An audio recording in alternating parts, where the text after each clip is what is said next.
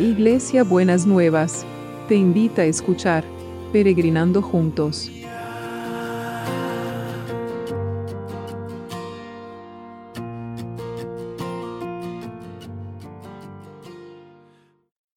Buen día, peregrinos.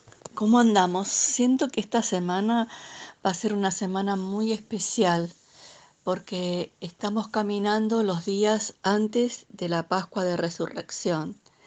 Entonces, me gustaría que en esta semana veamos algunos momentos de la vida de Jesús que eh, fueron los que él caminó antes de la Pascua. Y hoy nos tocaría ver la oración en el huerto de Getsemaní.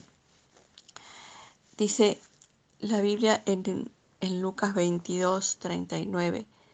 Luego Acompañado por sus discípulos, Jesús salió del cuarto en el piso de arriba y como de costumbre fue al monte de los olivos. Allí les dijo, oren para que no ceda a la tentación. Se alejó a una distancia como de un tiro de piedra y se arrodilló y oró.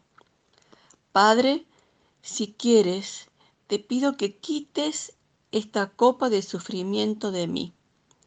Sin embargo, quiero que se haga tu voluntad y no la mía. Entonces apareció un ángel del cielo y lo fortaleció. Oró con más fervor. Estaba en tal agonía de espíritu que su sudor caía a la tierra como grandes gotas de sangre. Este fue lo que Jesús sentía antes de ir a la cruz. Y habla de quitar esta copa de sufrimiento en mí. Muchas veces eh, estamos en esa situación en nuestras vidas. Estamos pasando un periodo de mucho sufrimiento, de dolor por nosotros o por nosotros, o un sufrimiento anticipado por lo que tememos que pase, como pasa con, con este virus, y quisiéramos que se vaya la situación de nosotros. Pero Jesús le dijo, sin embargo, quiero que se haga tu voluntad y no la mía. En medio de ese sufrimiento que dice Lucas que le caían a la tierra eh, grandes gotas de sangre de todo lo que estaba sufriendo, vino un ángel y lo fortaleció. Y al sentirse fortalecido por el ángel, él pudo orar con más fervor todavía.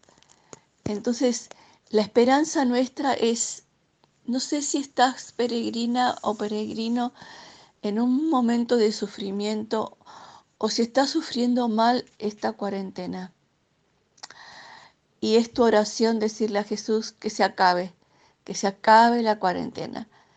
Pero van a venir el ángel del Señor, que es ese espíritu de la vida y de la fortaleza, que nos va a fortalecer y nos va a sostener en todo este tiempo hasta que podamos llegar al final y resucitar a la verdadera vida que Dios quiere para nosotros. Señor, en esta mañana queremos traer nuestro sufrimiento, ese sufrimiento que nos pesa, nos agobia, nos angustia y quisiéramos sacarnos de encima como, como cuando nos desvestimos para cambiarnos la ropa. Pero no siempre es posible. Por eso necesitamos que vengan los ángeles del Señor a poder fortalecernos, a poder sostenernos, a poder tomarnos de la mano para caminar este camino hasta que se resuelva este sufrimiento, tomados de la mano tuya.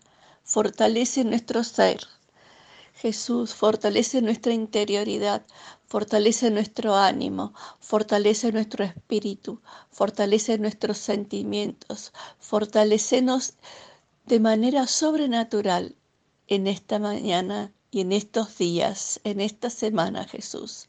En el nombre de Jesús. Amén y amén.